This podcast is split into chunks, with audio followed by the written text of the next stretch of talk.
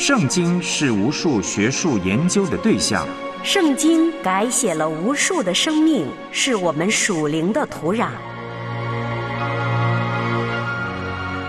穿梭古今，超越中外，彰显圣经背后的真正信仰。让我们一起深入浅出，穿越圣经。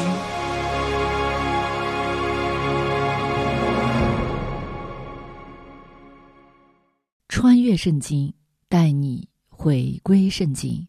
我是唐曼。每当才华横溢的年轻才俊，或是年富力强的社会精英突然去世，都会引发无数人的惋惜，都会让人再次想到生命的无常。每一个有理想、有抱负的人，每一个为生活努力打拼的人。谁不想大展宏图、雄心勃勃的干一番事业呢？可生命不在人自己的手中掌管，明天和意外哪个先来，谁也预料不到。如果人愿意思考生命的意义与价值，愿意寻求生命的真相，就能寻找到生命的主。因为圣经神的应许说。寻找的必寻见，叩门的必给你开门。我们一起来听由梁天路播出麦基牧师分享的今日信息。穿越古今，主爱已显明，永恒恩怨。救赎普及万民，顺服谦卑，在主跟前专心聆听，穿梭圣经里是主话语，是行主真道。走上窄路，穿越圣经。欢迎收听《穿越圣经》。穿越圣经这个节目呢，希望帮助每一位听众能够更加明白神的话语，成为遵行并且传扬神话语的人。那么，在上一次节目，我们就查考和分享了。雅各书四章一到十节，让我们先来触摸一下。根据雅各书四章一到三节，雅各的教导啊，明争暗斗、极度生气、攀比争竞，这怎么会是现代信徒的相处之道呢？信徒互相的争斗啊，这是极为不明智的。雅各就解释了，这些争斗啊，是从人们心中的恶念而来的。啊，他们为求获得更多金钱、更多物质，为攀上更高地位、得到更多人的赏识，啊，就不惜靠着争斗啊，来去满足一己之私欲。其实，我们应该顺从神，而放弃攫取我们自己想要的东西的。求神帮助我们来除掉自私的欲望，啊，不再你争我夺。相信呢，神他会把我们真正所需要的来去赐给我们的。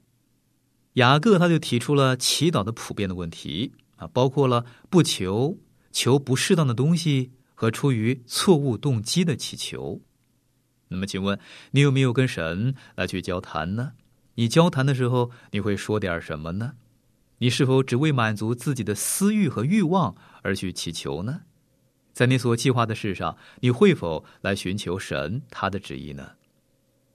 我们如果让神改变了我们的欲望啊，使我们的愿望呢完全符合神的旨意，我们的祷告便是大有力量了。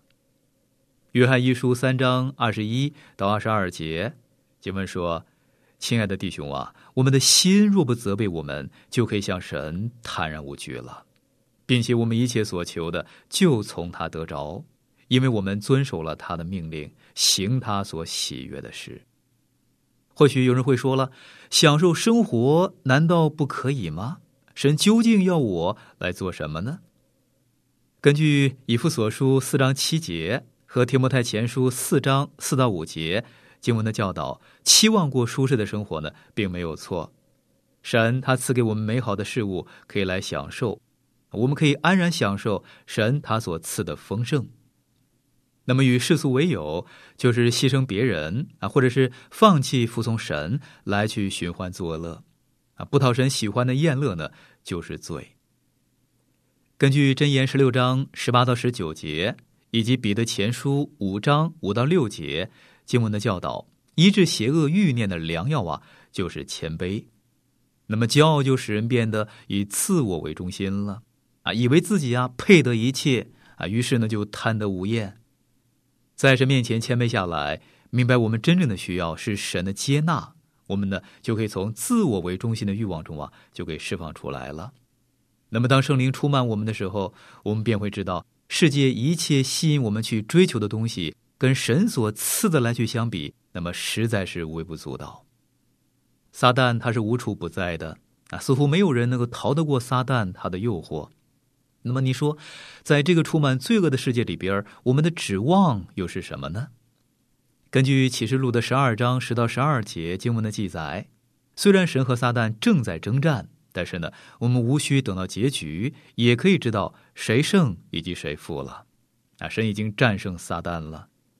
根据启示录的二十章十到十五节经文的记载，当耶稣再来时，撒旦与他所主张的一切呢，将会永远被消灭。不过，今天撒旦他仍旧在世上啊，千方百计的要引诱我们呢，随他去作恶啊。只要靠着圣灵他的能力，我们就可以抵挡撒旦。那么撒旦呢，他必会逃离我们而去了。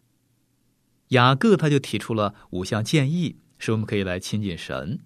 第一就是服从神啊，顺服神的权柄和旨意，把自己的生命啊交给他去管理，并且愿意跟从他。那么第二就是抵挡魔鬼啊，不要让撒旦怂恿去诱惑你。那么第三就是洗净自己的手，清洁自己的心，来过圣洁的生活，使自己啊不被罪所玷污，以神完美无瑕的旨意来取代自己犯罪的欲念。那么第四就是为自己的罪啊来去悲哀、忧愁、痛哭啊，不要怕为自己的罪显出极大的伤痛。那么第五就是在主面前谦卑，那么他必将你提升。你说世人都讲求自信，我们为何要自卑？为何要小看自己呢？那么自卑的意思就是承认自己的价值完全是来自于神。谦卑包括了听从神他的引导，依靠神的能力来去行事，而不是依靠自己的努力。虽然我们有很多的缺点，不配接受神他的恩典。但是呢，神他因爱我们而来寻找我们，而且呢，神他还赐给我们价值以及尊严。那么接下来呢，我们就继续来研读和查考雅各书四章十一到十七节。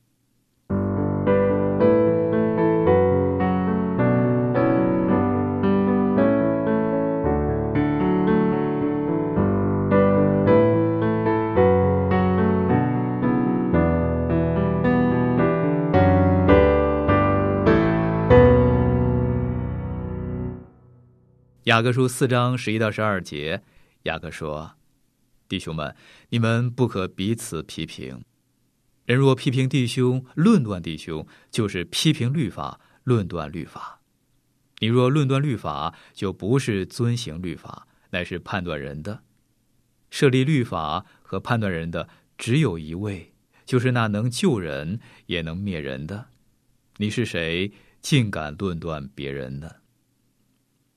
啊，如果你论断你的弟兄，你就是违背律法了，也就是把你自己啊放在律法之上啊，轻视律法了。那么换句话来说，你以为你是谁呀？当你论断人的时候啊，你是把自己放在了神的位置上。那么有两种人，他们很想取代神的地位，一种就是说这种话的罪人，他们说我太好了，我有资格得救，主啊，我不需要你的救恩。啊，请你让一下，我要上去坐在你的旁边，我要做我自己的救主。但是呢，神在圣经里边说他是唯一的救主。那么，另外一种人是除了自己之外，他们论断所有人。雅各说，审判这个是神的事儿啊。约翰福音五章二十二节记载，主耶稣说：“父不审判什么人，乃将审判的事全交于子。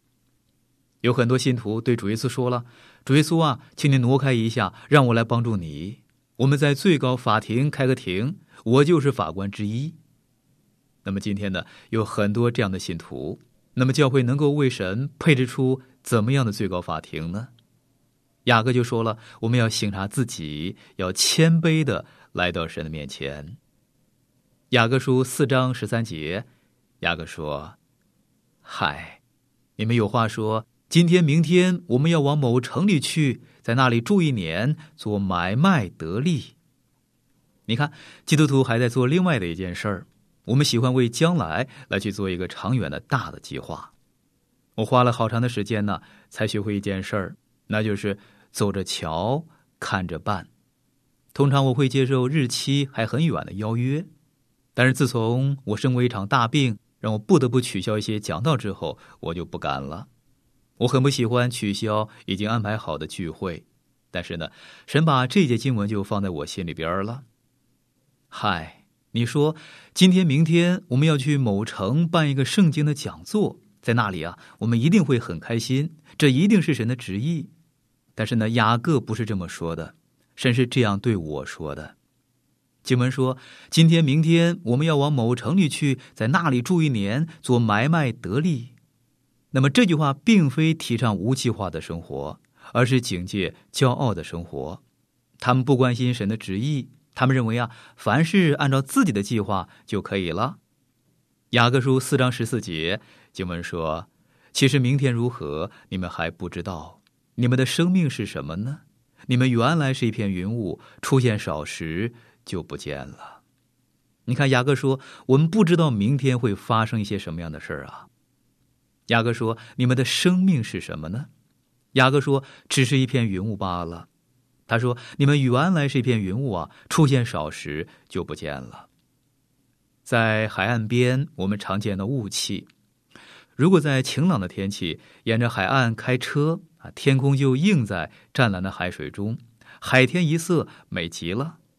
但是你如果在旅馆过夜，那么第二天清晨，你会看到所有的景色啊，都蒙上了一层雾了。”那么生命呢，就像山边的云雾，漂浮不定，昙花一现啊，霎时就无影无踪了。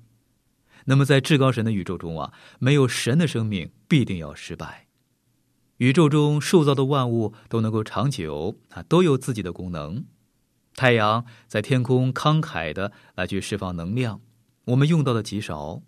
那么月亮呢，它也恪守自己的职分。诗人说：“于万人心里说，没有神。”那么离了神的生命啊，就是混乱的、脱序的，是严重的败笔。那么理由之一就是人生苦短。神他指定我们的寿数是七十岁，超过了七十岁，身体老化，日渐衰微。你看人生何其短暂！但是很多人呢，他们一直学不好该怎么样好好的活。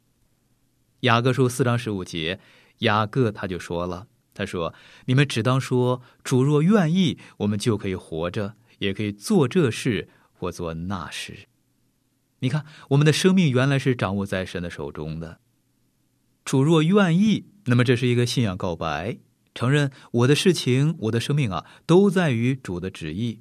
那么，从而就指出圣徒的正确的心智，那就是不单单口头上承认，而应该在余下的生命中啊，以行动来去证明自己的信仰。”那么，正如保罗他在腓立比书的一章二十节他所说的，他说：“照着我所切慕所盼望的，没有一事叫我羞愧。只要凡事放胆，无论是生是死，总叫基督在我身上照常显大。”我们做任何计划的时候，应该向神去求问，并应该按照他的旨意啊来去做决定。我们在动静起居的当下，应该知道我们的遭遇啊是在神的掌握之中。我们应该说：“主若愿意，我们就可以活着，也可以做这事或做那事。”那么，因此，在《使徒行传》的十八章二十一节，我们就听见使徒保罗他所说的了。他说：“神若许我，我还要回到你们这里。”他又在《哥林多前书》四章十九节。他说：“然而主若许我，我必快到你们那里去。”有时基督徒会用 D V 这两个字母啊，来去表达对神的倚靠。那么这两个缩写的拉丁文字母，意思就是主若许可。雅各书四章十六节，雅各说：“现今你们竟以张狂夸口，凡这样夸口，都是恶的。”你看，人不可以夸口啊！如果夸口，就是罪。雅各说：“现今你们竟以张狂夸口。”那么这些信徒，他们充满自信的计划将来的时候，他们其实是在自夸。他们在自夸，那是因为他们相信自己所做的计划不会受到任何的阻挠。他们自以为可以主宰自己的命运。那么，凡这样夸口的，都是恶的，因为没有理会神。雅各书四章十七节，雅各说：“人若知道行善，却不去行，这就是他的罪了。”有很多人，他们自己不知道身在罪中啊。如果你知道该做哪些善功啊，如果你知道你该为某一个目标来去做一点事，或者是伸出援手，但是你却不做，那就是罪了。生命是短暂的，不应该荒废在纷争还有嫉妒中。啊，因为这会毁了我们的一生啊！我们要归向基督，把自己的生命啊完全交在神的手中，来活出美丽人生。根据约翰福音十章十节经文的记载，耶稣说：“我来了是要叫羊得生命，并且得的更丰盛。”你看，主耶稣要赐给你我一个有意义的生命的。那么，请问你能够活出那样的生命来吗？一个人如果知道行善，但就是不去行，这就是他的罪了。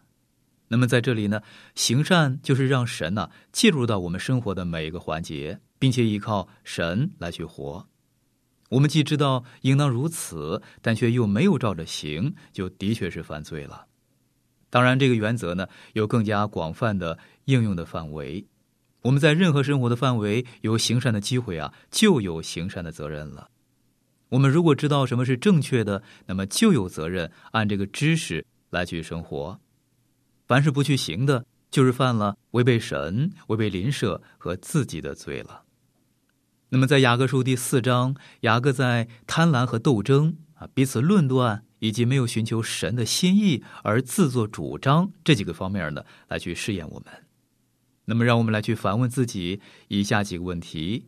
那就是我是不断的努力的要得到更多，还是满足于现在我所有的？我会不会嫉妒那些比我拥有更多财富的人呢？我在买东西之前有没有祷告呢？神对我说话的时候，我是顺从还是违抗？我有否论断弟兄呢？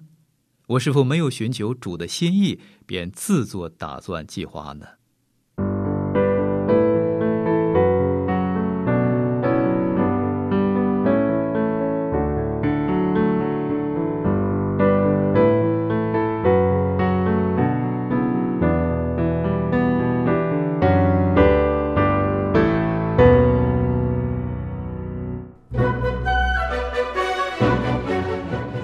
圣经教导，陶造生命内外。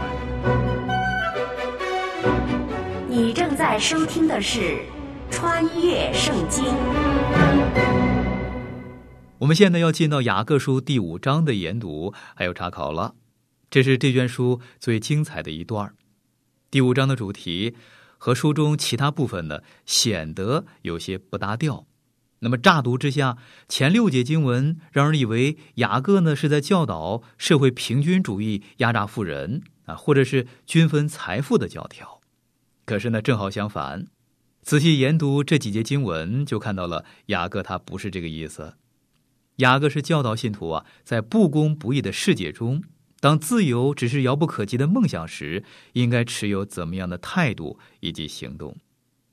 雅各时代的罗马和现代呢不一样，他们的生活形态和我们呢完全不同。那么在雅各的年代，没有中产阶级，当时的人不是大财主就是穷人。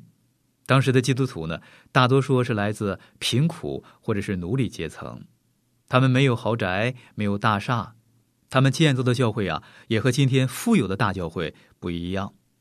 初代教会不是这样的。我们查考这段经文的时候啊，先要明白雅各他不是在斥责财富，财富本身没有道德或者是不道德的问题啊，财富本身跟道德呀是没有关系的。圣经没有谴责金钱，很多人认为啊，金钱是污秽的，他们称之为是肮脏的钱。但是，亲爱的朋友，圣经没有这样来说啊。根据提摩太前书六章十节经文的记载，圣经说贪财是万恶之根。问题不是金钱，而是出在人的心里边。贪财才是万恶之根。雅各不是在斥责富足人，而是斥责富足人对财富所持有的那个错误的态度。雅各关心他们取得财富的手段啊，以及得到财富之后他们要做什么。主耶稣对钱财和财富啊有很多的教导，他举过三个比喻，我觉得可以来帮助我们去明白雅各他的教导。在路加福音十六章十九到三十一节，就讲到穷人拉萨路和财主的故事。我想这是一个非常真实的故事。这个比喻和财主用钱的态度有关。他过着非常奢华的生活。这个乞丐拉萨路，他被放在财主的大门口。那么谁把他放在那里的？我不知道啊。总之，这个财主啊得照顾他。而财主给乞丐所吃的是餐桌上掉下来的零碎，我相信这个财主呢，还把这些零碎啊算进他的减税的项目中。不止如此，圣经说，当财主天天奢华宴乐的时候，狗还去舔乞丐的疮。这个财主他必定是用了不当的手段来去致富，他亏负了这个乞丐，使得财主啊必须对乞丐负责。有人可能会问了：你为什么会这么来想啊？你看这两个人死后去到哪里了？拉萨路他回到了亚伯拉罕的怀中，那么财主呢？他却到地狱去了。那么这样我们就看到神他是怎么样审判这两个人在世的生活的。那么路加福音的第十二章，追溯他说了第二个关于财主的一个比喻。这个财主他大兴土木啊，计划呢要造一个更大的粮仓。可是呢，他还没有盖，他就死了。主耶稣基督他没有责备这个财主他的富裕，主耶稣提到他时，只是陈述一个事实。从外表来看，他是一个大好人，他奉公守法。可是呢，他却囤积财富啊，以为在老年的时候啊可以好好的享受，但却没有想到那个永恒的事儿。追溯称他是一个无知的财主，他不止贪婪，他还自私。他为自己积攒财富，我认为这呢就是拜偶像。那么圣经告诉我们说，贪婪就是拜偶像，贪婪就是崇拜物质，而自私就是崇拜自己。今天有很多人，他们都是这样，甚至呢还有人把那个教导成那是基督徒的品格啊。我们被灌输这样的思想，那就是要看重自己，要有自信。可是呢，根据约翰福音十五章第五节经文的记载，主耶稣他却说：“他说离了我，你们就不能做什么。”主耶稣所说的第三个比喻就是不义的管家，教导信徒啊要有智慧的来去运用金钱。神不但要人在赚钱的事上向神去负责，也要为怎么样用钱而向神去负责。那么，在查考雅各书第五章的经文之前。我们还要思考另外的一个问题：雅各所斥责的富足人，到底是信徒还是不信的人呢？这些富足的人眼中，到底有没有神呢？那么，这是一个非常有争议的问题啊！很多解经家他们持有不同的看法。我个人相信他们是不信主的。那么这一点呢，是根据我最敬佩的加尔文他的看法。他说，这六节经文不像是劝诫，而是责备。那么，在书信中，使徒不是教导人该怎么做，而是预告将来遭受什么样的后果，好让敬虔人在富足人的欺压下来去得着安慰，多能够忍耐。那么，使徒坦率的教训呢，就是这个目的。雅各原本呢，他是在教导信徒，可是为什么话题会转变到不信的人他们的身上呢？其实呢，雅各他并没有转变，他还是针对信徒来说的。你可能会说了，怎么可能呢？他明明是针对富足人来说的呀。虽然他是针对富足人所说的，同时呢，他也在告诉信徒，他们身处在一个不敬虔的世界中，这些不信的富足人会处处的为难他们，占他们的便宜啊！他们是在这些邪恶的富足人掌控之下的。那么，关于这一点呢，主耶稣他早就提醒我们了。根据约翰福音十六章三十三节经文的记载，主耶稣说：“在世上你们有苦难，但你们可以放心，我已经胜了世界。”那么，信徒在这种处境之下呢，必须耐心等候。要知道，神如果不在地上惩罚这些不信主的富足人，那么将来在永恒里边呢，一定会来对付他们的。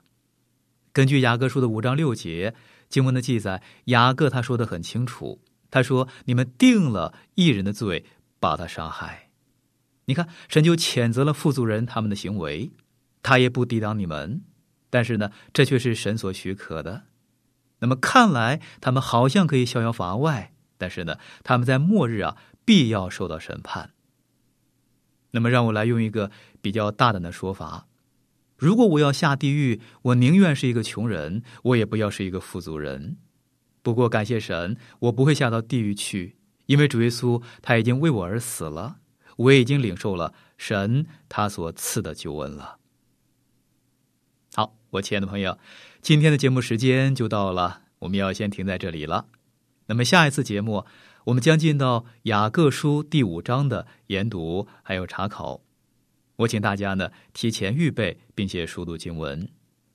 如果您对节目中我所分享的内容有什么不太明白的地方，那么欢迎你啊来信询问，我们会很乐意的为您再去做说明。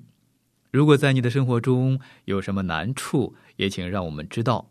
我们可以在主里啊彼此纪念和带祷。好，我们下次节目时间空中再会了，愿神赐福给您。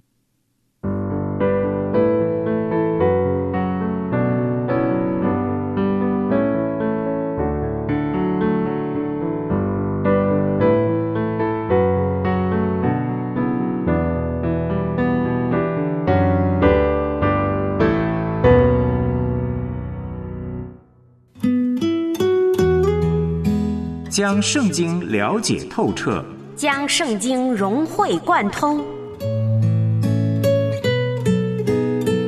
你收听的是《穿越圣经》。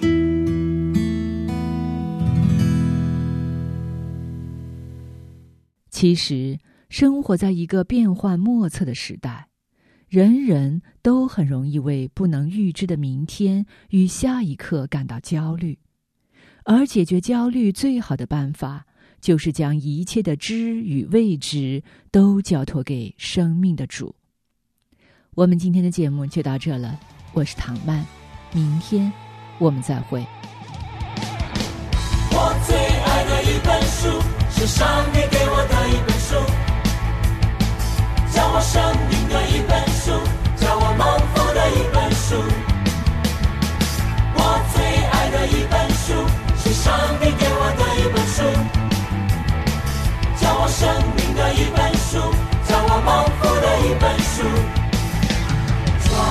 世纪记载了开始，启示录预言到末